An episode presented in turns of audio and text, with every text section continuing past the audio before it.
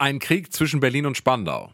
Was ein bisschen klingt wie das schlechte Skript für einen Freitagabendspielfilm, ist tatsächliche Realität gewesen. Ja, und das war der verrückteste und auch seltsamste Krieg der Berliner Geschichte. 100% Berlin. Ein Podcast von RBB 888. Gemeinsam mit zum Glück Berliner von Lotto Berlin. Hier sind die beiden Geschichtenforscher, Lydia Mikiforov und Tim Koschwitz mit dem Knüppelkrieg. Das ist wirklich äh, abstrus zwischen Berlin und Spandau. Also von vorne. Wir springen mal ganz weit zurück ins Jahr 1567. Zu dieser Zeit regiert in unserer Gegend Kurfürst Joachim II. Es ist ein ganz lässiger Typ. Heute würde man sagen, so ein Lebemann. Ja, er hat vor allem ein Hobby, bauen. Er baut zum Beispiel ein Jagdschloss. Das nennt er dann Schloss zum grünen Walde. Ja, und dieser Wald da außenrum, der heißt dann irgendwann Grunewald. So kam der zu seinem Namen. So, und eines Tages denkt sich unser lieber Joachim, wofür könnte ich denn noch so mein Geld ausgeben? Und der hat eine ganz gute Idee. Eine inszenierte Schlacht. Ein Pseudo Prügeln zur Volksbelustigung. Die beiden Kontrahenten sollen sein, auf der einen Seite Berlin und Köln, also die beiden Städte, die dann später Berlin bilden sollten. Und auf der anderen Seite Spandau. Hm. Und klar, Joachim schreibt auch höchstpersönlich ein Drehbuch für die Schlacht. Drei Tage soll sie dauern. Erst auf dem Wasser. Später dann eine kleine spaßige Rauferei an Land. Und ganz wichtig, am Ende soll Berlin den Krieg gewinnen. Und die Spandauer sollen in die Flucht geschlagen werden. So der Plan vom Joachim. So, und an der Stelle eine kleine Anmerkung. Es gibt über diesen Krieg verschiedene historische Berichte und die unterscheiden sich in einigen Details. Wir erzählen euch jetzt mal den Ablauf, der am häufigsten erzählt wird. Also, am 8. August 1567. Die Sonne scheint. Bestes Sommerwetter für eine schicke Schlacht. Die Bürger von Berlin und Spandau schmeißen sich in ihre glänzenden Uniformen. Jeder bekommt einen Spieß aus Holz in die Hand gedrückt. Das Berliner Spaßheer hat ungefähr 1500 Soldaten. Für Spandau machen ungefähr 800 mit. Los geht's dann also auf dem Wasser. Die Boote sind geschmückt mit ganz prächtigen Flaggen und bunten Bändern. Und diese Boote, die fahren auf der Havel. Dort findet nämlich die Schlacht statt. Und zwar in dem Gewässer nördlich der Zitadelle Spandau. Und wer sitzt ganz oben auf der Zitadelle Spandau? Na klar, unser Fürst Joachim mit dem Schirmchendrink mhm. und Hotdogs ohne Ende. Der hat sich die besten Plätze gesichert. Ehrenlounge mit gutem Blick auf das Wasserschlachtfeld. Ein Trompeter gibt das Signal und dann geht es los. Die Boote fahren aufeinander los.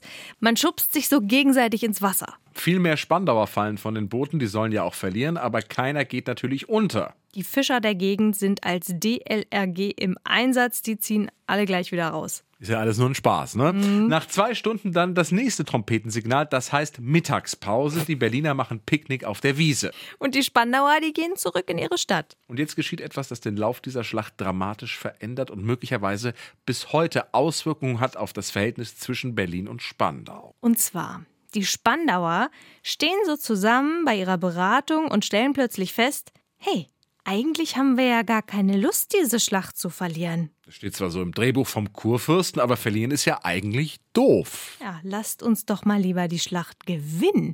Und wir suchen uns auch noch Hilfe. Wir fragen die Bürger von Starken, ob die uns beim Verdreschen der Berliner helfen. So, mittags um zwei geht's dann weiter. Jetzt steht die Schlacht an Land an, die findet auch in der Nähe der Zitadelle statt. Und Kurfürst Joachim ist jetzt auch mit dabei.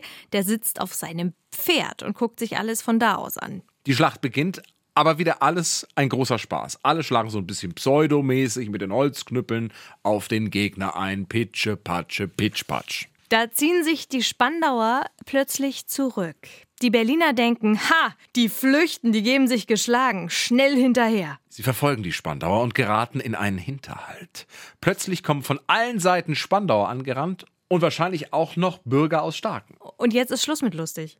Jetzt schlagen die Spandauer plötzlich ein bisschen doller zu. Es stirbt jetzt keiner. Aber so ein paar dunkelblaue Flecken kriegen die Berliner schon ab. Der Kurfürst sieht das und denkt, hey, Moment mal, das hatte ich doch ganz anders geplant. Was fällt den Spandauern ein? Er reitet mitten in die Schlacht.